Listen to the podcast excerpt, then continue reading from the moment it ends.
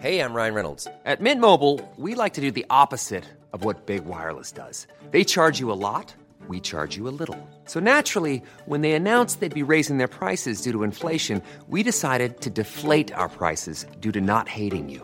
That's right. We're cutting the price of Mint Unlimited from $30 a month to just $15 a month. Give it a try at mintmobile.com slash switch. $45 upfront for three months plus taxes and fees. Promo rate for new customers for limited time. Unlimited more than 40 gigabytes per month. Slows. Full terms at mintmobile.com.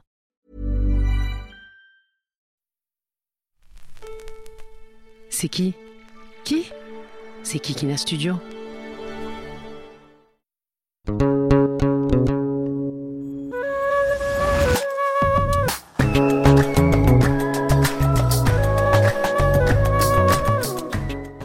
Hello, hello! Welcome to this new episode of Jins. Like every Thursday, I tackle a burning topic in the realm of feminism, gender, and sexuality for the Muslims of this world. Today, we're talking about how the world can be a hostile place for people whose skin color is dark, people who are Muslim, people who are women, or people who are on the higher end of the weight spectrum. I will be addressing the intersection of these three identities black, fat, and Muslim. Let's say obesity is a scourge. That being said, we must not confuse making obesity disappear and making obese people disappear. Size should never be confused with food sloppiness. That's what fat phobia does. It is the fear and hatred of fat bodies. It encompasses a whole bunch of things, namely weight bias and weight stigma, such as the perception of people of higher body weight as lazy and unintelligent or even disgusting. However, two centuries ago, fat female bodies were still synonymous with beauty and grace. Body weight was seen as a representation of wealth and class. Arab poets, like Ibn Hazm in The Ring of the Dove, also praised the bodies of overweight women. For some Arab women, obesity rhymes with beauty. Black Muslim women in West Africa are famous for being plump, since that would be the code of a beautiful and healthy woman. We need to end the idea that being fat is a burden, because in this world, fat bodies are never just bodies. Their sexuality is difficult to imagine.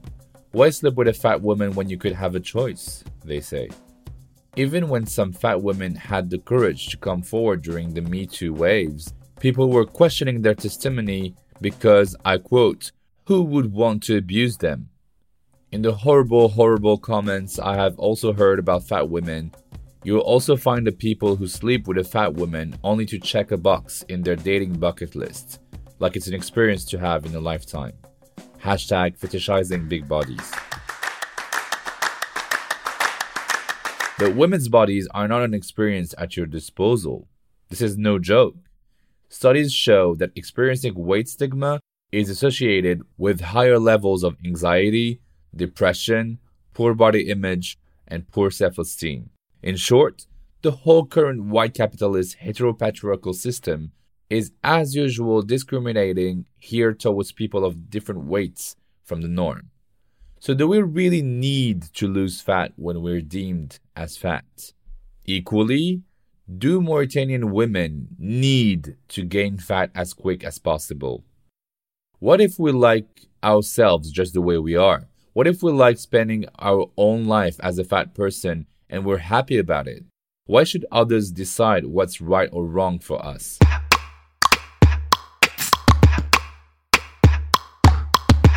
To answer those complex questions, it is my great pleasure today to welcome Leah Vernon, aka.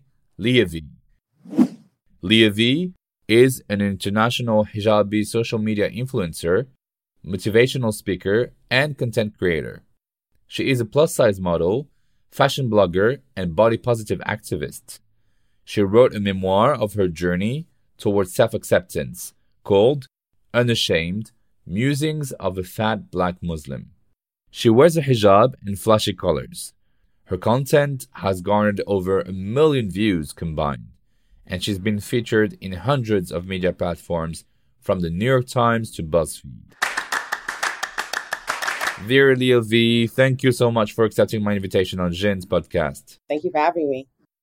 Let's discuss first the intersections between Islamophobia, racism, sexism, and fat phobia, because I realize that heteropatriarchy targets the female body as an object of fantasies and control. Sometimes it must be round, sometimes it must be thin, sometimes crop tops are forbidden, sometimes veils are forbidden, sometimes miniskirts become justifications for sexual assault, hijabs must be discreet, and clothes should be colored. But if you always wear modest and colorless outfits, you're considered to be less desirable, you're kind of an old witch, so I will lead with this question Why don't we leave women's bodies alone? Yeah, I get this question quite a bit, and I feel like every intersectional, you know, feminist um, and just person who cares about human rights gets to answer. And I like to preface this by saying it's about human rights. Um, everybody knows a woman, everybody has come from a woman. Um, this is not a, a separate uh, you know race of people where it's just like women are on this this island and we just pop up randomly to create chaos and havoc for the patriarchy. Um, so I, I i have a hard time understanding like why this is such a topic of why can't people leave women's bodies alone? Um, and i'm including trans women as well when i say women. Um, uh, why can't they just leave it alone and let it go? That's the age old question. And, you know, as, as a Muslim, um, I'm a little bit of a, a rebellious Muslim, but a Muslim at that. And yes, you know, I come from a place where, you know, motherfuckers be policing bodies. Uh, and I grew up with that. You know, I'm a fat black Muslim woman who's visibly hijabi and my body's policed. I can't even count now. But to loop back around, I think that why anyone oppresses another person is a power, right? It's always a power thing. Um, if you look back to the root of anything, it's just a power struggle. And I think that people opp- oppress Black people, oppress Muslims, and other marginalized groups because they're afraid of the power that women hold, right? Um, if, if, women were truly given the opportunity and the equality um, of of a man, um, we could do amazing things and people don't don't want that. They want to continue to oppress because it's a power struggle.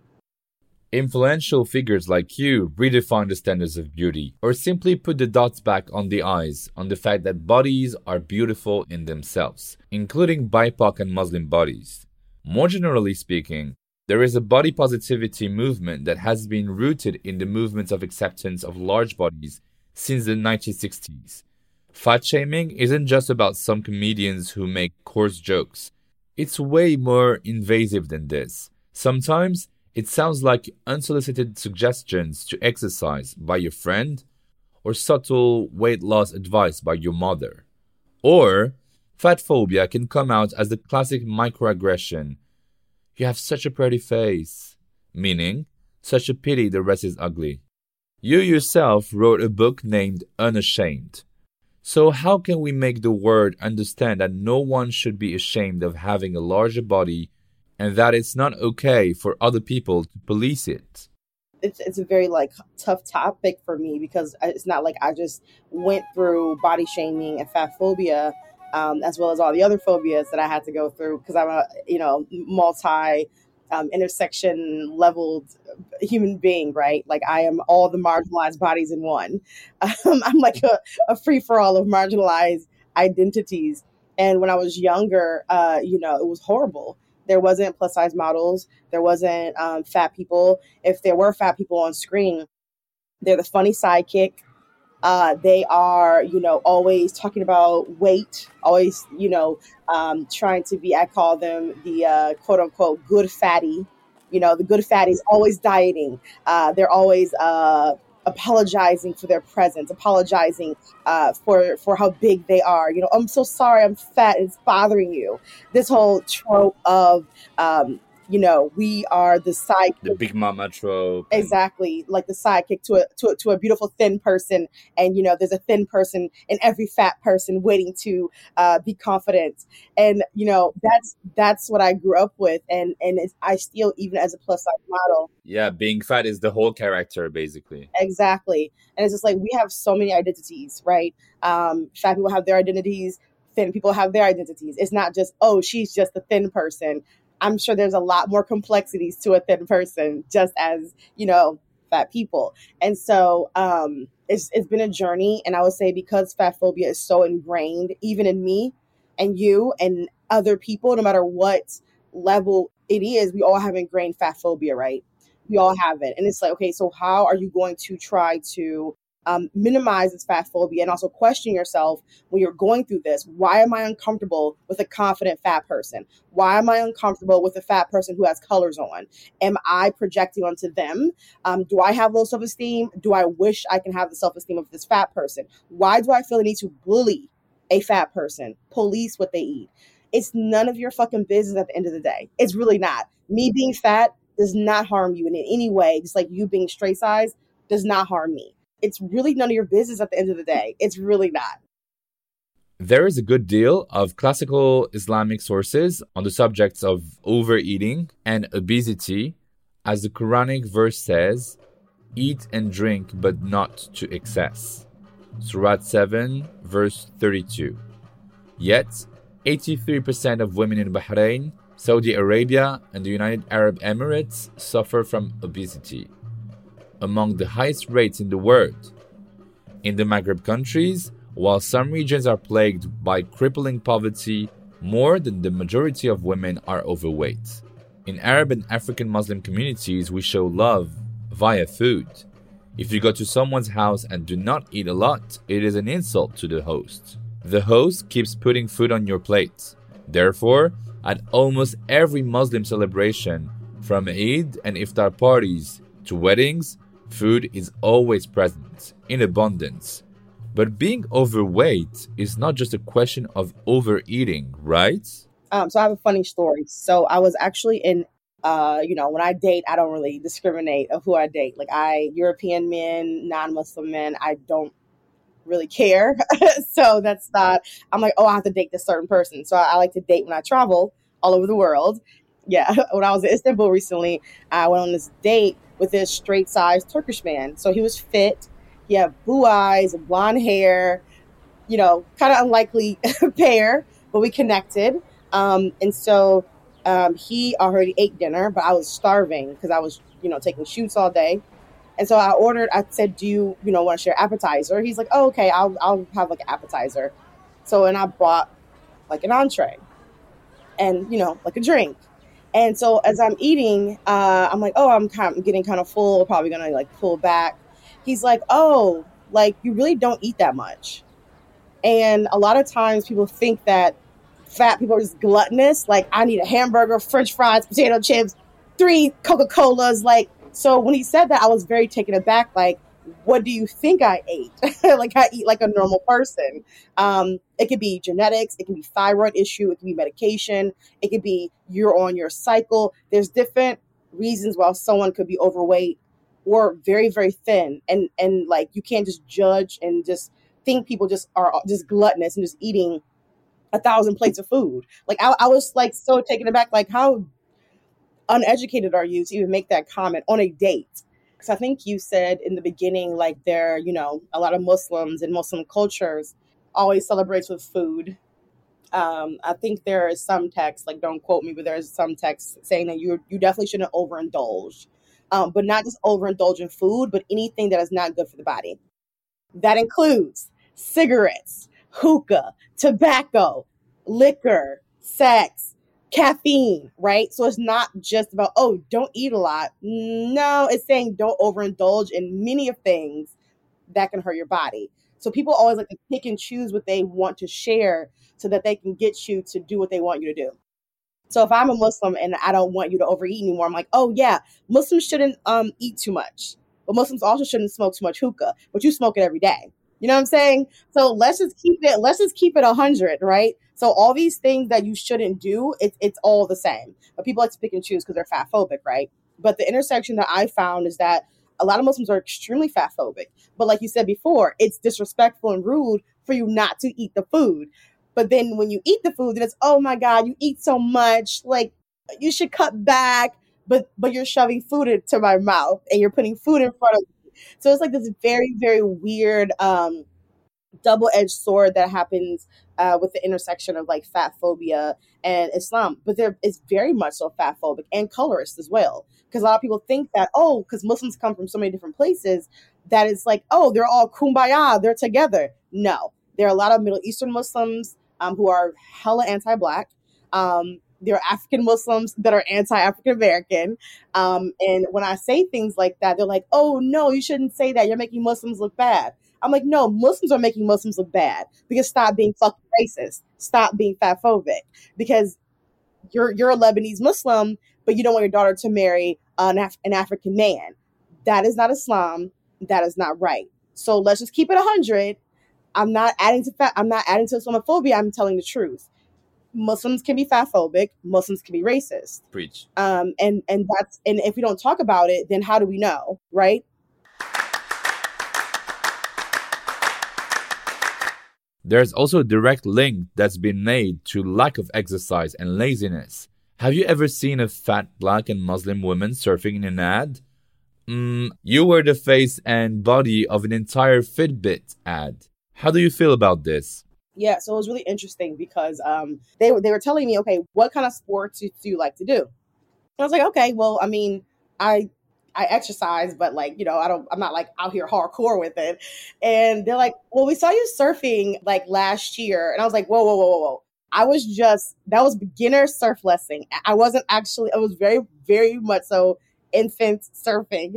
And they're like, uh, do you want to do it again? I was like, fuck it, let's do it. They're like, are you comfortable? Like, you don't have to. I was like, fuck it. Like, who's seen a fat black like hijabi on a fucking surfboard in LA? I was like, I'm doing it. I don't care if I die. If I die, I die. But we're gonna at least try. And so everyone was like, I didn't know it was gonna be as big as it was. It was on TV. It was like after football. It was like on Hulu and Netflix. It was everywhere, and I had no idea it was gonna be that big. And people were just like, I was crying when I first saw it because it was so beautiful. So I was like, "There's my fat ass on the surfboard." And I know other people other people look at that like, wow, like, damn, I'd never seen that before. So let's that, and I want that to empower other people and spark a flame in them. Like, you might not be able to do it all the way. You might look stupid as fuck, but you did it though. And I, I want, I want people you to tried. Yeah. that try, just try. Women seen as fat get poorer medical care. That's a fact. Fat women avoid the doctor altogether because they have experienced shaming in medical settings we could actually easily argue that the stress fat phobia creates may lead to more illnesses. In fact, women who experience weight stigma are more likely to have a number of chronic conditions compared to women on the same weight who have not reported those experiences. In other words, it's not body fat, but the fat phobia itself that increases seeing oneself as a burden. Don't you think that devaluing oneself because of how others picture one's body might be a large concern for one's health? Yeah, um, I have definitely been, uh, me personally, a lot of my friends have talked about the fat phobia in the medical field. It is bad. Like I've been, um, so this is probably TMI, but I had some um, some coochie issues. okay. and so I went in there for my coochie, nothing else. So as I'm talking to her, she's like, "Oh, we should do a blood test, uh, the blood test or check your sugar because you're a bit overweight." And I'm like, "I'm in here for for like vaginal issues. Like, how, how do we go from from me trying to get my my vaginal health together to my weight? It, it always segues into that. Or like um, some of my fat friends have a joke that if you go to emergency room as a fat person, and let's say you're um your arm has been severed, they'd be like, yeah, that's fine. But do you think it's because you're fat? It's, it doesn't matter. Your your legs broke, it's because you're fat. Your arms broke, it's because you're fat. And so they don't understand. Like, if I'm coming in there for a specific issue, please don't segue into you need to have weight loss surgery. I've had that as well. Like, so I'm in here for this issue, and you're like, oh, um, have you ever thought about gastric bypass? And I'm like, um, I'm not here to get my stomach cut on. I just want some aspirin, okay, for my headache. And so they do that all the time. So i've I've had to check a couple people. Like, let's focus on the task, okay. Let's focus on the sickness that I came in here for. And but but but to your uh, point, a lot of fat women don't feel go go to the doctor. They don't feel comfortable getting medical care, even if they're really hurt because they don't want to be shamed. They don't want to um, have an eating disorder. I always tell fat women and people of marginalized bodies that you need to, to speak up for yourself. Tell your doctor, inappropriate. We're not having a weight conversation. I'm in here for this specific reason. If it is due to weight or directly related to weight, then we can have a conversation about it. But don't just assume that because I'm fat, I need to get cut on, or because um, my arm is broken, it's because I'm fat. It's it's not okay. In my research, I also came across the work of Sabrina Strings, who linked fat phobia with the era of the slave trade. In her book, Fearing the Black Body The Racial Origins of Fat Phobia, she shows that the cult of thinness has its roots in racial theories. Being thin is proof of the moral righteousness of white women. At the beginning of the 20th century, the Hottentot Venus Saartjie Baartman, was a black woman whom many Europeans bestialized and studied, even dissecting her genitals. According to them, she had a disproportionate sex, as well as monstrous behind, close to animality. Also, the BMI, the body mass index, which is used to determine whether the body is fat or not, was invented from the study of white bodies. So, why do you think bigger colored bodies have been constructed as non normative? And do you think body confidence is somehow a way for bigger women to bend the norms of body shapes and reclaim their own vision of body image? Yeah, um, I, I haven't read that all the way, but I've seen snippets or read snippets of um, different um, race theories based on like weight, how the um, American, I don't know about the other people's like scales of weight, um, how it's linked to white men and white women's body types, right? Because I think historically and just like uh, genetically, a lot of black people are taller, bigger, uh, you know, more stockier, um, and stuff like that. Like, uh, and so they are putting us in their category, right? Um, and they're they continue to use this archaic uh, graph and chart um, that was never meant for us. Like many things in America and Europe, it's always based on them, and then we have to conform to them. It's never the other way around, and so that is an issue. It's like the BMI index has been invented by white scientists who would like say this is how yep. Uh, straight side people should be, and then the rest is like overweight exactly. It's just like and so that that itself is rooted in you know just racism like many things in america and probably europe and canada and abroad is. And so i am very much so aware with with that and what she's saying and it is is deeply deeply rooted. Um even just like having um women with big because i'm very bottom heavy so i have a really big butt and really big leg big thigh. So i always get objectified for my shape um, and so to see the pictures of European colonizers um, poking and prodding at women whose bottoms look like mine as sideshow, circus, freak, um, all these things, it is triggering to someone whose body, because if, if I was born during that time, then I would be that person getting poked and prodded, right, for the colonizers' um, entertainment. And so it, it's so much deeper, I think, than getting dressed up and wearing red lipstick, right? And so start getting on the surfboard. It's so much deeper than that. It's like these little rebellious acts that um, I do and other fat activists um, do. It might look very minuscule, but if you know the history, we haven't had chances to do things like that. We hadn't had chances uh, to feel confident and not be the funny sidekick. And so I always tell big women and plus size women um, that you need to find the confidence from somewhere. If anytime I see a plus size girl, I scream, Yes, queen, that outfit, those shoes, that hair. Look at them. Oh my God, it's the body for me. So I just, every time I see a fat woman who I can see that they're trying and I see that they are exuding confidence in a world that's very fat phobic, especially in New York. There's a lot of very, very fashionable fat women here. So anytime I see one, I am screaming. I'm giving them their props. Sometimes they're scared. Sometimes they're giving compliments back. Sometimes like, but I, but I want that to, I want that to stick with them. To I see you. You want to empower them. Exactly. I see you. You see me. And I don't care. I don't give a fuck what no one said today. But bitch, you look amazing. And continue that to the next fat woman that you see. In 1950s Egypt, Samia Gamal showed her body in masterful belly dances specific to Arab cultures. No six pack, but rather a wiggly belly. Today, women with curves are not perceived as the first to turn to. Fat bodies in the media, films, and series, as you said, are not shown as desirable or sexualized bodies. In the West, the norm for desirable women is white, young, blonde, and thin.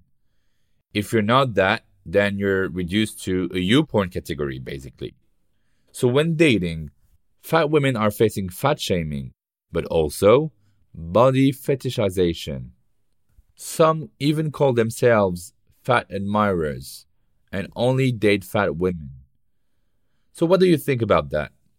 Yeah, so it's very interesting because um again, like I have many fat women friends. Most of them are very confident in themselves and we can have a whole podcast, a whole book, several volumes on dating while fat. It is so interesting because like you said before, you have those ones who are uh, we call them uh, chubby chasers in America, who basically like you know fetishize fat women so I'll tell you the levels. So you have the fetishize the fetishizers um, who just just want to feed you and make you bigger and bigger and bigger, right? Oh, feederism. Yes, they'll try to like feed you and like so, and like if you try to lose weight, they're not having it. Then you have the secret fetishizers who only want to sleep with you um, and be with you on the low low. So they don't want your friend their friends to know, they don't want their family to know any of that. So you have the secret fetishizers, which I think would be worse because they will sleep with you and fetishize, but nothing else, nothing more than that. And they are attracted to fat women, but they're too embarrassed to to come out with it. Um, and then you have like a small group who just like you are a cool person, and I just don't really care what people think. Um, but people fetishize fat bodies and objectify because I think that's what it that's the core word is objectifying. Um, they're they don't see past they don't see past your body. They don't see past your rumps and your rolls and your weight. They just see an object, right? Um, to be sexualized and hypersexualized at that. And those type of guys, absolutely not. If I sense any type of fetish or any type of um, objectifying body parts, if you actually even say anything about my body, red flag for me. But a lot of fat women, because they feel like they don't have self esteem or something like that, they allow men um, and also women to objectify and fetishize them. So there's so many heartbreaking stories of sexual abuse, um, fetishizing, things of that nature because they feel like that's the only thing they can get. I was actually sexually assaulted in Turkey two weeks ago. Oh my god! By a man who, and and now that I'm thinking about it, um, definitely fetishized me because it was a it was a massage therapist.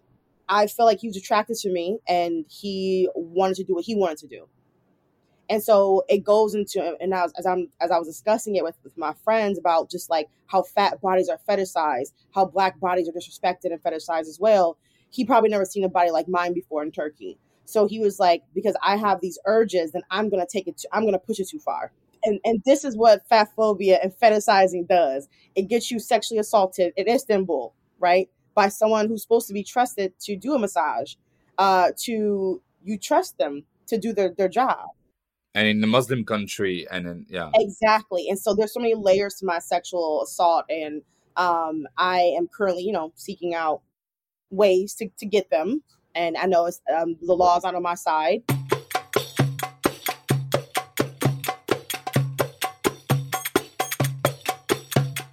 Let's talk about the force feeding of young women in Mauritania. It is no longer a question of finding the fat body beautiful, but of forming the fat body as a dictate of beauty, at the cost of its health. It is about forcing young girls to eat huge amounts of food so that they gain as much weight as possible to be eligible for marriage. They take six meals a day, kilos of meat, and liters of milk, coupled with injections of cattle medicine to swell again and again. So here, it's pretty clear how much patriarchal pressure women are getting from men to gain weight, isn't it? Um, yeah, so I, I it's interesting because like uh, somebody brought it up recently about um, I think I was in Europe and we were in the um, taxi talking about that topic of like people, uh, women getting force fed so that they can fatten up, so they can they can get a man or something like that. I think I don't know if it was Sudan. Um, and I was like, oh my God, because she's like, oh, you'd be perfect there. You know, you you you you're already eligible, you know, to do that. And I'm just like, I need us to stop these very, very much so. A woman has to always change in order to be attractive to a man. Right. Like it's, it's come to a point where I uh, I think I was on Facebook or something, and it was like this group of like uh, just men bashing women as usual. And guys were saying it was a picture of this girl in a tight dress, lots of makeup, lashes, whatever. He's like, "Oh, you women always trying to impress men." And there's women under it was like, actually, a lot of women don't dress up for you. Like they are not putting on lashes and red lippies. They're dressing up for other women. And and I just started cry laughing because like when I dress up, when I go on dates, it is the bare minimum. Like you're not getting lashes, you're not getting lipstick, you're, you're getting denim and the shirt. You're, you're getting the bare minimum. Because like, why do I need to impress you? And I, I wish more women would. I think more women are going to that that length where it's like, I'm not dressing up for you. In order for men to be nice to you, they'd be attracted to you, which is another another subset of the conversation. Yeah. Men will only be nice to you and give you or do stuff for you if they're attracted to you. Women don't do, women are not like that. Like I can go to my friend's house, we make each other dinners, whatever. Men do stuff because they want to get stuff. And so that's how I treat cishet men. I don't know about like gay men, but cishet men. Um, but I, that's how I treat them at this point. And they're like, "Oh, you are so mean. You're such a bitch." I'm like, "No, no, no. You created this system. Let's play into it. yes. Let's let's play into it." Little trivia. In the Maghreb, there is an overconsumption in pharmacies of cyproheptadine and corticosteroids. These drugs are indicated to treat certain allergies but have the side effects of stimulating the appetite. It's funny because in Arabic the word for pill also means candy, fanid. In Morocco, these products represent 5% of the total turnover of all national pharmacies. North African women therefore resort to medicinal and dubious methods to gain weight or rather to swell. My last question to you, Leah V, is around the cost of fat phobia. Even in the workplace, can you believe that on average, thin women earn more than average weight women in terms of salary? There's a study called Fat Doesn't Pay that shows that fat women earn up to 18% less than women with the average BMI. Another recent study that looked at how body weight affects people's earning potential, researchers found that for American women, gaining weight predicted lower salaries, to the tune of almost $10,000 lower for heavier women and close to $19,000 for very heavy women. I mean, what the hell? Add on being black and Muslim, and then add on being from uh, having no money because my family doesn't have money. So add all that together and, and let me tell me how I made it in life. when I was younger, um, I knew for a fact that I would always struggle. I would never make a lot of money. Um, I never could could never see past that because that's what I grew up with. So that's what I looked forward to. Uh, a little white girl doesn't look forward to the same thing. Um, I didn't have a father. My mom was mentally ill. She had five kids. She had to raise on her own. That's what I came from. Uh, it's not the same life. And so when when I see that as my future, and a white woman sees success with mediocrity because you're thin, that's two different lifestyles. And so the fact that I was able to turn that around is a testament that it can happen. Now, I'm not saying I don't struggle because, like, to keep it 100, I haven't got paid in five months. I'm living off last year's salary because that's the type of lifestyle that you are given by the system when you are a fat black Muslim body. We don't get shit given to us, nothing falls into our lap. I have to work four times as hard as a, as, as a thin white woman to get half of what she has. That is a fact. Nothing is granted, nothing is served on silver platter. Hmm. No, nothing. Um, and so if, if if if you see a person who looks like me and who's surviving, she's been through some shit. She's been through some shit to be where she is. Um, that's it. And so when people be like, "Oh, must be nice, must be nice, must be nice," or I see white women who are like, "If I can do it, you can too." It's like, shut the fuck up, shut the fuck up. like that's not the fucking like I, I hate like empowered like white women trying to empower other people. Bitch, shut up. No, one, I'm, I'm I don't feel empowered by this. No, I can't do it too because I'm not a thin white woman. So it's just like that type of stuff that I think many people of color need to need to break. Tell them to shut the fuck up. You're not empowering. You had a silver spoon. Even the most poorest of white people are better than me. They they I will get beat by a cop before they will get beat by a cop. Still, this is not like oh I deal with this once a week. It's every day. I don't want to do anything today. Um, I'm tired but I'm still going to show up. We're going to wrap this up, but first, in every single episode of Jins, we debunk a myth that I've been told or that I've often heard of. A few weeks ago, during a wedding, a young white woman got angry at me because I was defending the rightful women to feel confident in their own body, regardless of their weights. And she said, You can't say that. I call myself a feminist.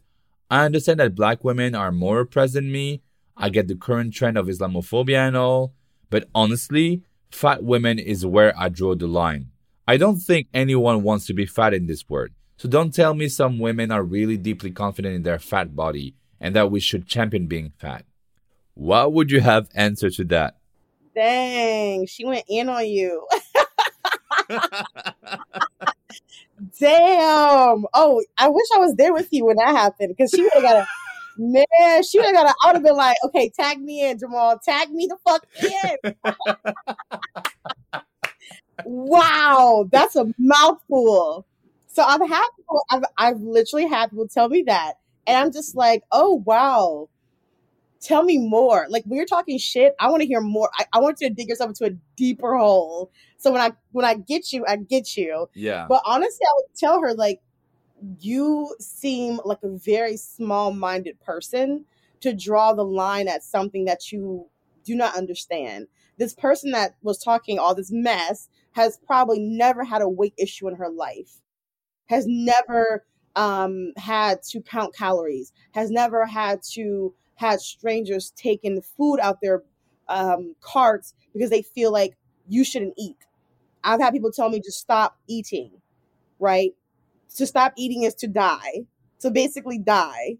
Um, I've gotten death threats. I've gotten everything. She's never had to struggle with her weight in her life. And for her to speak on something with so much conviction and passion when you've never experienced it in your life is very telling and how small she is and how much she's projecting her own body issues onto other people. She has no clue, so she can't talk about this type of situation.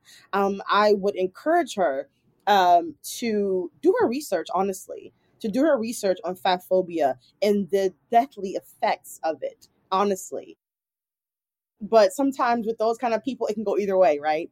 It Yeah. can be like they're they're apologetic or it's they're stuck in their fat phobic ways. Right. But I can only imagine how she treats other fat people and she's probably like, "Oh, I'm so feminist," but I guarantee you, she's the same person who um, turns up her nose when she sees a fat woman confident. They- If I was there, she probably would have never said that. She probably would have never even said it if I was sitting there because you're straight size and you're, you know, uh, a man. She Mm. feels like she can say, but people only say certain things when the, when the person they're talking about is not present. Thank you so, so much, Leah V. It was a very inspiring discussion. Thank you. Yes, thank you so much. This was great. Remember, You'll find all the aforesaid references in the description below. For the most curious minds among you, I'll put a few book and film recommendations linked to today's topic, be it on Spotify, Apple Podcasts, Amazon Music, Google Podcasts, or else. Don't forget to subscribe to Jins podcast account and to leave your questions and comments. Go subscribe to Jins podcast on Instagram at J-I-N-S underscore podcast. Don't hesitate to share around every time you listen to an episode because you should always remember that someone, somewhere, somewhat needs a new light shed on Islam, gender identity, sexualities, Arab origins, or anything that can be prone to oppression. So please do your part and pass the word around.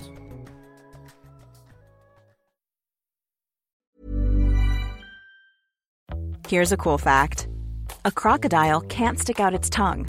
Another cool fact you can get short term health insurance for a month or just under a year in some states. United Healthcare short term insurance plans are designed for people who are between jobs, coming off their parents' plan, or turning a side hustle into a full time gig. Underwritten by Golden Rule Insurance Company, they offer flexible, budget friendly coverage with access to a nationwide network of doctors and hospitals. Get more cool facts about United Healthcare short term plans at uh1.com.